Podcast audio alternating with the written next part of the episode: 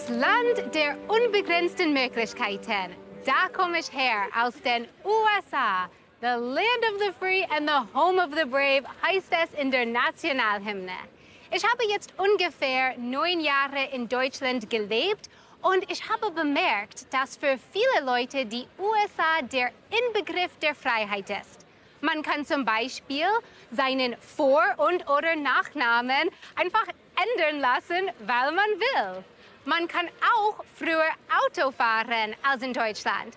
Ich zum Beispiel habe mit 15 angefangen, Auto zu fahren. Und in zehn Bundesstaaten in den USA gibt es diese Pflanze hier legal zu kaufen. Cannabis. Entschuldigung, darf ich euch eine Frage stellen? Äh, wisst ihr, was das ist? Sieht nach Gras aus. Ich habe keine Ahnung, aber er kann wissen. ich weiß ja. Nicht. Und was glaubst du, sollte man das legal kaufen können? Ja, finde ich schon, also doch. Ich denke, äh, man sollte es nur für medizinische Zwecke nutzen und das auch wirklich nur äh, in einer bestimmten Dosis. Also ich finde nicht, dass es frei verkäuflich ist, weil es ist oft auch eine Einstiegsdroge. Sollte man das legal kaufen können? Ich würde sagen, nein. Weil, also wir nehmen das nicht und deswegen stehen wir auch nicht dahinter. Also es gibt ja zu Cannabis sehr viele Studien, die zeigen, dass zum Beispiel weniger schlimme Dinge passieren wie durch Alkohol. Also ich glaube, dass die Debatte ja weitergeht eigentlich zur Frage Bier zum Beispiel, Alkohol, ja. Und äh, wenn Alkohol erlaubt ist, warum ist dann das nicht erlaubt? Und wenn es erlaubt wäre, wäre es vielleicht besser, ja, weil dann hättest du es ja reguliert. So wie Bier ja auch und Alkohol. Freiheit klingt immer erstmal super, aber man merkt schon, irgendwie braucht es Grenzen. Nämlich dann, wenn das Wohl anderer betroffen ist. Aber welche Grenzen soll es geben? Wo ist meine Freiheit das Entscheidende? Wo das Wohl anderer? Darum geht es heute bei Respekt. Ah, ach ja, by the way, das hier ist kultivierter Hanf. Daraus kann man nur Stofftaschen oder T-Shirts machen keine Joints. Deswegen ist er hier auch legal.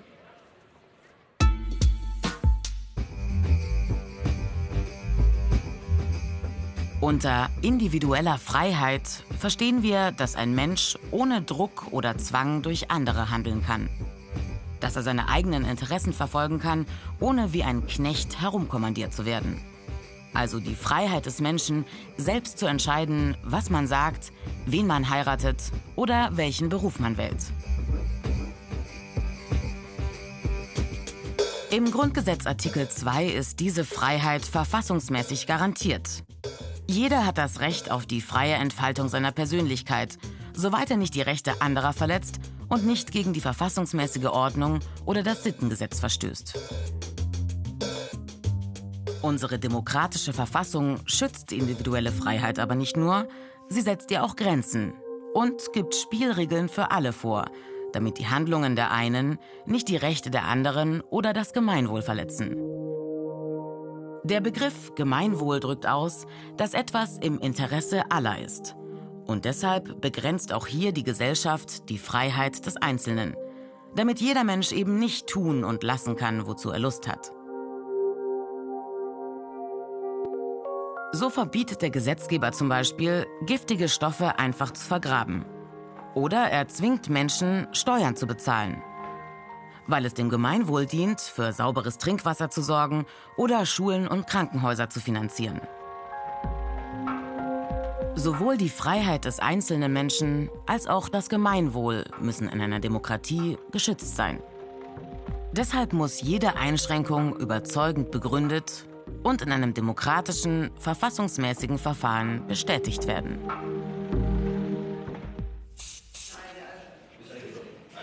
Dankeschön. Appetit. Man muss sich vorstellen, bis vor wenigen Jahren hätte sich hier neben mir einfach jemand eine Zigarette anstecken können und keiner hätte das verbieten können bis 2007. Dann kam das deutsche Nichtraucherschutzgesetz und es war Schluss. Aber es war nicht so, dass alle total froh waren, dass es endlich keinen Qualm mehr beim Essen gab. Im Gegenteil, es hat bundesweit Proteste gehagelt. Rauchverbot ist Kneipentod, hieß es damals. Alex, du hast im Steinheil vor und nach dem Rauchverbot gearbeitet. Wie war das, den ganzen Abend in einer Kneipe zu arbeiten, in der geraucht wurde? Ähm, das stimmt. Ich habe gearbeitet vor und nach dem Rauchverbot und ähm, damals habe ich aber selber noch geraucht. Und als ich im Steinheil angefangen habe, muss man sich vorstellen, da gab es diese großen Fenster noch gar nicht, sondern es waren kleine Fenster und es war ein dunkler Raum, in dem geraucht wurde und es war schon extrem. Wenn du den ganzen Abend gearbeitet hast, hast du gegen 22 Uhr gemerkt, okay, deine Augen tränen. Ich fand's bedingt störend, weil ich ja selber Raucher war und es ist natürlich sehr bequem, dann im Raum selber zu rauchen. Aber wie gesagt, ab einer gewissen Uhrzeit war es für mich als Arbeitender in der Kneipe wahnsinnig anstrengend. Wie war die Stimmung damals, als das Verbot angekündigt wurde? Hm, am Anfang war es so ein großes Wow, auf keinen Fall. Die Gäste werden wegbrechen, keine Gäste werden kommen. Und ich würde sagen, für eine kleine Zeit war es auch so. Und zwar diese Abendgäste, die dann erst ab 22 Uhr kommen, die noch mal ein Bier trinken oder zwei wollen. Genau, die sind weggebrochen. Aber das hat sich relativ schnell wieder eingepegelt. Äh, ich selber habe gedacht, das war es jetzt mit der Kneipenkultur.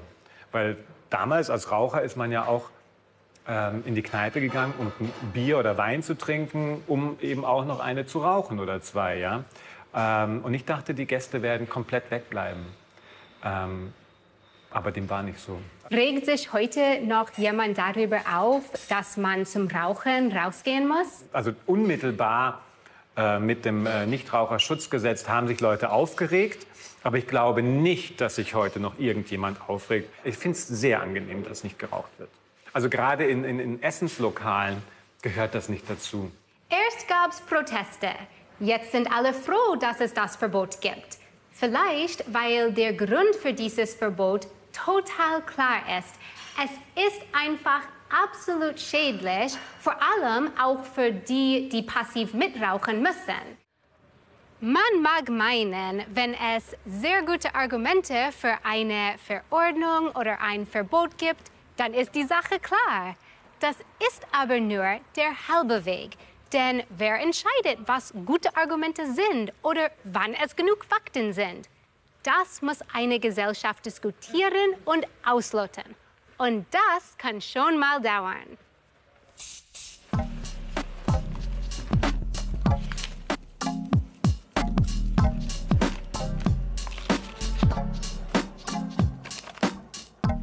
Ein heißes Beispiel ist gerade Zucker.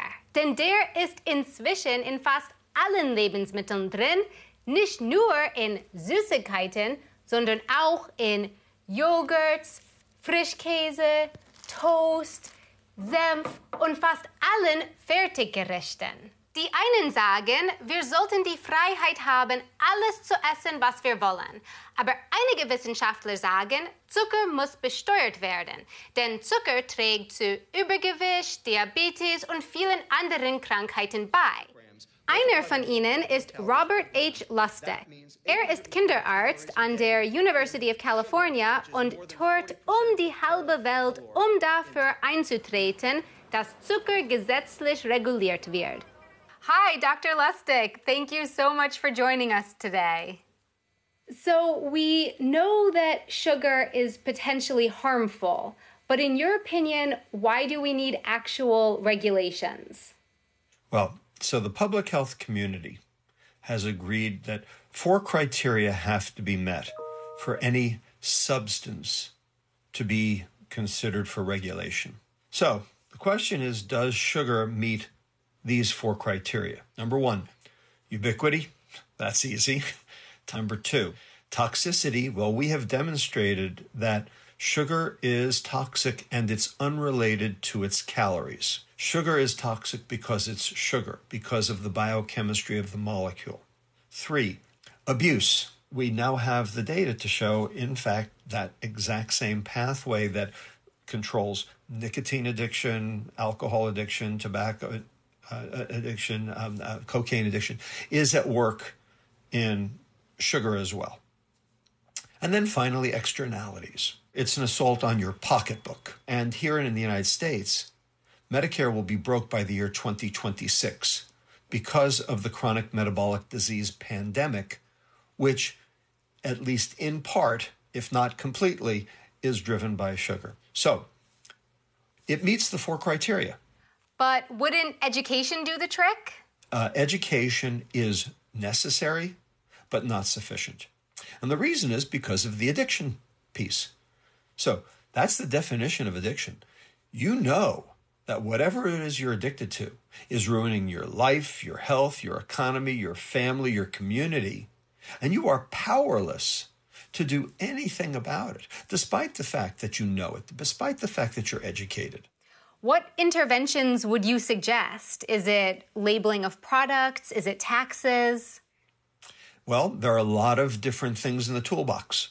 Um, of course, taxes are the ones that are, uh, you know, most commonly utilized because they're cheap, they're easy to implement, they're um, uh, measurable, and also the WHO has recommended the uh, institution of sugar taxes around the world in order to try to uh, stave off this uh, disaster. We at UCSF uh, instituted a workplace soda ban, and we have data that demonstrates its efficacy. We could uh, reduce marketing to children. So I think from what we've talked about already, you would definitely say that um, it is worth it to reduce the personal freedom of what to eat. Well, we're not really reducing personal freedom. I mean, you can still go ahead and eat a candy bar. It's not like we're taking the candy bars away. There's no banning of candy bars, and there's no banning of soda. Basically, what we have to do whenever we have a substance of abuse, we have to come to peaceful coexistence with it. Could you do that by, say, taxing soda and using the money from the tax to subsidize water? And get people to want to drink more water instead of more soda by making the water cheaper than the soda. Could you do that? Absolutely, you could. Thank you very much for your work and for taking the time to talk to us today. Keine Frage, die Argumente sind gut. Aber wie man sieht, das heißt noch lange nicht, dass Gleichgesetze verabschiedet werden. Es braucht mehr als Fakten, um in einer Demokratie zu überzeugen. Wenn man sich mal in einigen Ländern umschaut, merkt man, die Fakten hinter den Regeln sind immer gleich, die Gesetze aber ziemlich unterschiedlich.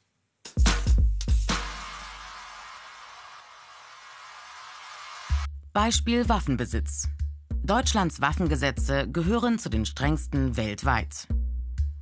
Wer eine Waffe kaufen will, muss mindestens 18 Jahre alt sein, braucht einen Waffenschein und muss unter anderem strenge Regeln zur Aufbewahrung einhalten. In den USA garantiert die Verfassung seit über 200 Jahren das Recht auf Waffenbesitz. Ein Recht auf Selbstverteidigung. Die einzelnen Bundesstaaten regeln das sehr unterschiedlich. Einige recht locker und ohne Waffenscheinpflicht. So können dort Männer und Frauen ab 18 Jahren zum Beispiel ein Sturmgewehr kaufen, nach einer kurzen Überprüfung der persönlichen Daten. Amokläufe, zum Beispiel in Schulen, lösen immer wieder kontroverse Diskussionen aus. Junge Menschen in den USA gehen auf die Straße und fordern strengere Gesetze. Beispiel Alkohol. Mit der Alkoholsteuer nimmt der Staat nicht nur Geld ein, er drosselt auch den Alkoholkonsum. Der Steuersatz steigt, je hochprozentiger das jeweilige Getränk ist. Dabei gibt es schon innerhalb Europas große Unterschiede. Für eine Flasche mit 0,7 Liter hochprozentigem zahlen Schweden und Finnen rund 13 Euro Steuern. Bulgaren nur ca. 1,50 Euro. In Deutschland fallen knapp 3,50 Euro Brandweinsteuer an. Die Folgekosten durch Alkoholismus übersteigen übrigens in Deutschland die Einnahmen durch die Alkoholsteuer bei weitem. 3 Milliarden Euro Steuereinnahmen, 40 Milliarden Euro Folgekosten. Umso wichtiger, früh vorbeugen. Das deutsche Jugendschutzgesetz erlaubt den Verkauf und Ausschank von Alkohol erst an junge Menschen ab 16. In den USA gibt's Alkohol erst ab 21. Unabhängig vom Alter ist in islamischen Ländern wie Saudi-Arabien Alkohol weitestgehend verboten. Beispiel Tempolimit. Autoland Deutschland. Kein Tempolimit auf der Autobahn. Das gibt es sonst nur in wenigen Ländern auf der Welt. Zum Beispiel in Nordkorea, Afghanistan, Haiti. Ein Tempolimit auch für deutsche Autobahnen? Immer wieder in der Diskussion. Hauptargumente der Befürworter Umweltschutz und mehr Verkehrssicherheit. Die Gegner bestreiten, dass es viel bringt. In der Schweiz jedenfalls führen Tempolimits mit strengen Kontrollen und drastischen Strafen zu deutlich weniger Unfällen. Hier gilt 120 auf der Autobahn und 80 auf Haupt- und Nebenstraßen. 21 Stundenkilometer zu schnell kosten umgerechnet schon 234 Euro. Tatsache ist, zu hohes Tempo ist einer der häufigsten Unfallursachen, vor allem für schwere Unfälle. Wie unterschiedlich die Meinungen sein können, zeigt das Thema Klimawandel. Die einen wollen gar keine Gesetze und Einschränkungen. Die anderen meinen, das darf schon allen wehtun, weil es am Ende zum Wohl der ganzen Menschheit ist. Seit Monaten streiken Schüler in ganz Europa für eine bessere Klimapolitik, saubere Energie, umweltfreundliche Mobilität, nachhaltige Landwirtschaft. Das würde Einschränkungen für alle bedeuten. Wie bekommt man dafür in der Gesellschaft trotzdem Unterstützung? Daran arbeitet Benedikt Heil. In euren 31 Münchner Forderungen verlangt ihr, Freiheiten einzuschränken. Ihr verbietet vieles, wie zum Beispiel das Autofahren in der Innenstadt. Ihr schreibt vieles vor, wie Solarzellen auf jeden Neubau. Oder ihr wollt streng regulieren, wie Kurzstreckenflüge teuer machen. Was gibt euch das Recht dazu? Also wir haben nicht das Recht, ähm, diese Verbote umzusetzen. Wir werden niemanden davon abhalten, irgendwie nicht ins Flugzeug zu steigen. Aber wir leben in einer Demokratie und in der Demokratie werden irgendwie die Gesetze von der Gemeinschaft gemacht. Und deswegen hat jeder Mensch, der eben einfach nur Bürger ist, äh, das Recht, diese Forderungen zu stellen. Und wir machen ja nichts mehr, außer dass wir sagen, das ist eine gute Idee. Und einfach als Menschen, die in diesem Land leben, haben wir praktisch implizit die Berechtigung, eben auch an den Gesetzen mitzuwirken. Und deswegen stellen wir diese Forderungen. Und das legitimiert irgendwie für uns, eben auch Verbote zu fordern. Wir sehen, dass es einfach wissenschaftlich eine Scheißidee ist, hier jetzt Freiheiten bestehen zu lassen. Ähm, und wir nehmen das Recht einfach aus der wissenschaftlichen Legitimierung, dass wir uns sicher sind, ähm, dass eben eine Welt ohne Kurzstreckenflüge einfach uns mehr Freiheiten in der Zukunft erlaubt. Jetzt so als Beispiel gesehen. Aber das funktioniert bei, wenn wir jetzt Leute aus den Autos aus der Innenstadt rauswerfen wollen, eigentlich auch. Wie überzeugt ihr die Bevölkerung oder eine Mehrheit? Also ich glaube, das ist einfach eine, es braucht eine, eine, eine, eine Kampagne oder einen Effort, der sehr einfach gute politische Kommunikation macht. Und den Vorteil, den wir haben, wir müssen nicht irgendwie auf Populismus zurückfallen. Wir müssen den Leuten nichts einreden, wir müssen sie nicht täuschen. Ähm, wir müssen, und das kann irgendwie über persönliche Geschichten oder über Statistiken oder über wissenschaftliche ähm, Fakten einfach ehrlich kommunizieren, wie, wie schlimm die Lage ist. Ähm, und ich glaube, dass niemand, äh, der sich wirklich mit der wissenschaftlichen Lage befasst hat und der wirklich verstanden hat, wie ernst die Krise im Moment schon ist, dass der sich hinstellen kann und behaupten kann, nee, okay, wir kriegen das jetzt irgendwie alles hin, wenn wir nur die richtigen Anreize setzen. So, das Problem ist inzwischen so ernst und wir müssen inzwischen so hart gegensteuern, dann gibt es, glaube ich, wenig Menschen, die akzeptieren würden, dass man dann irgendwie jetzt noch so außenrum arbeitet. Ist Überzeugen eine notwendige Bedingung, Dinge verbieten oder vorschreiben zu dürfen? Oder darf man in einer Demokratie auch Uneinsichtigen etwas diktieren? Also das ist definitiv äh, eine notwendige Bedingung.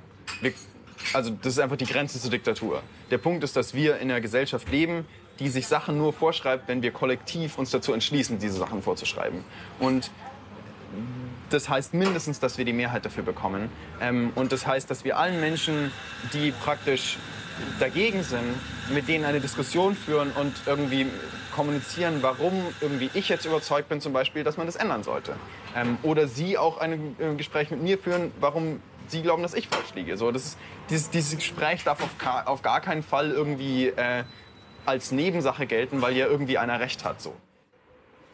Keiner will sich unbeliebt machen, aber das passiert schnell, wenn man Regeln aufstellt, die die Freiheit einschränken, auch wenn diese Regeln eigentlich zum Wohl aller gedacht sind. Deshalb hat der britische Ökonom Richard Thaler vorgeschlagen, nicht vorschreiben, sondern schubsen. Für diese Methode, Nudging genannt, hat er den Wirtschaftsnobelpreis bekommen. Na dann möchte ich doch mal wissen, was genau dahinter steckt. Und zwar von einem seiner Kollegen hier in München, Simeon Schudi. Simeon, was genau ist Nudging? Ja, Nudging ist ein Begriff aus der Verhaltensökonomik und einfach übersetzt heißt es so viel wie anstoßen oder anstupsen. Man will also menschliches Verhalten in eine bestimmte Richtung bringen und zwar ohne Verbote auszusprechen oder Anreize zu setzen wie Belohnungen oder Bestrafungen. Und die Grundidee dabei ist, dass wir menschliche Verhaltensmuster und menschliche Wahrnehmung ausnutzen können und so Menschen dazu bringen können, bestimmte Entscheidungen eher zu treffen, als sie das in einer anderen Entscheidungsumgebung tun würden. Kannst du mir ein Beispiel nennen? Ich kann dir ein Beispiel zeigen. Komm doch mit. Super. Okay, wir machen jetzt ein kleines Quiz zusammen. Und für dieses Quiz kannst du dir erstmal eine Frage erdrehen, indem du hier an dem Rad einmal kräftig drehst. Okay, also, los geht's. Wie viel Prozent der Weltbevölkerung haben rote Haare? Oh. 5 Prozent. Wir lösen das nachher auf. Okay. Und du drehst dir noch eine Frage. Okay. Come on, 10. Come on, 10. Ich habe noch nicht 10. Ja, 10. Wie viele afrikanische Länder sind Teil der United Nations? Oh. ähm. 15. 15, okay. Und jetzt kommt die Auflösung. Wir fangen an mit der ersten Frage. Wie viel Prozent haben rote Haare? Da hast du gesagt 5 Prozent. Und die Antwort ist 1 bis 2 Prozent. Oh. Okay, well. Wem man glaubt. Okay. Sind Aus also 100 nicht so Prozent viele- ist 5 nicht so weit weg. Genau. okay, und die letzte. Und die letzte Frage, wie viele afrikanische Länder sind Teil der UN? Da hast du gesagt 15. 15. Und die wahre Antwort ist 54. Oh, wow, ja, das ist nicht richtig. Okay, also was bedeutet das denn? Genau, also wie du vielleicht schon bemerkt hast, dieses Glücksrad hier hat ja nur zwei Zahlen drauf, die 5 und die 10. Und das ist schon die, der erste Weg, um dich zu beeinflussen. Wir haben versucht, hier jetzt einen Anker zu setzen in deinem Kopf mit kleinen Zahlen, mit 5 und mit 10. Manchmal hast du die 5 gedreht und direkt auch 5 als Antwort gegeben, zum Beispiel bei der Haarfarbe. Also im Prinzip, was passiert aus verhaltensökonomischer Sicht ist, dass ganz häufig, wenn du zum Beispiel Einschätzungen treffen musst und du dich nicht so gut mit der Frage auskennst oder die Frage einfach schwierig ist, dann versuchst du irgendwie eine Idee zu bekommen, was könnte ungefähr der Bereich sein, in dem die Antwort liegt. Und da lässt du dich durch viele Zahlen beeinflussen. Und das ist halt vor allen Dingen deswegen spannend, weil die Zahlen ja absolut nichts mit der Frage zu tun haben. Genau zu dieser Zeit, als 15 aus meinem Mund gekommen ist, dachte ich so, 15? Wieso habe ich 15 gesagt? Das kann nicht richtig sein. Wieso habe ich das gesagt? Das habe ich wirklich gedacht. Ja, es war auch ein bisschen peinlich, das zu bemerken, dass ich vielleicht ziemlich beeinflussbar bin. Das war so, wow. Über die Wahrnehmung lässt sich dann auch das Verhalten steuern. Das wird zum Beispiel bei Spendenaufrufen eingesetzt. Es gibt oft konkrete Zahlen, die man ankreuzen kann. Die halten wir dann für einen sinnvollen Hinweis, was von uns etwa erwartet wird. Der ehemalige Präsident der USA, Barack Obama, stellte sogar ein ganzes Team von Nudging-Experten ein, um so politische Absichten durchzubringen. Mit Erfolg. Mehr Amerikaner begannen in eine Rentenversicherung zu investieren oder sich für eine College-Ausbildung einzuschreiben. Fast alle Maßnahmen haben funktioniert. Was ist am Ende besser? Mehr Freiheit oder mehr Vorschriften, mehr Nudging? Wenn wir zum Beispiel Situationen nehmen, wo klar ist, dass sich äh, jemand eigentlich sozusagen gegen das Gemeinwohl verhält, aber gar nicht bemerkt, dass er dem Gemeinwohl schadet, also zum Beispiel, wenn jemand Müll auf die Straße wirft und er sich einfach nicht bewusst, dass das ein Problem darstellt, dann können wir auch durch einen Nudge oder durch einfache Informationen die Person dazu bringen, sich umzuentscheiden. Manchmal haben wir aber auch Situationen, wo die Personen das bewusst machen und sagen, ja, mir ist das egal, ob die anderen das stört, dass der Schmutz da liegt. Und in diesen Situationen wird es so sein, dass wir wahrscheinlich schon zu Verboten oder zu Anreizen greifen müssen, um, das, um die Entscheidung zu beeinflussen. Das hat mich jetzt doch ein bisschen nachdenklich gemacht. Unsere Entscheidungen sind von den Rahmenbedingungen ganz schön beeinflussbar sich das zunutze zu machen, kann tatsächlich ziemlich wirkungsvoll sein. Klar ist, für uns Menschen ist Freiheit das Höchste.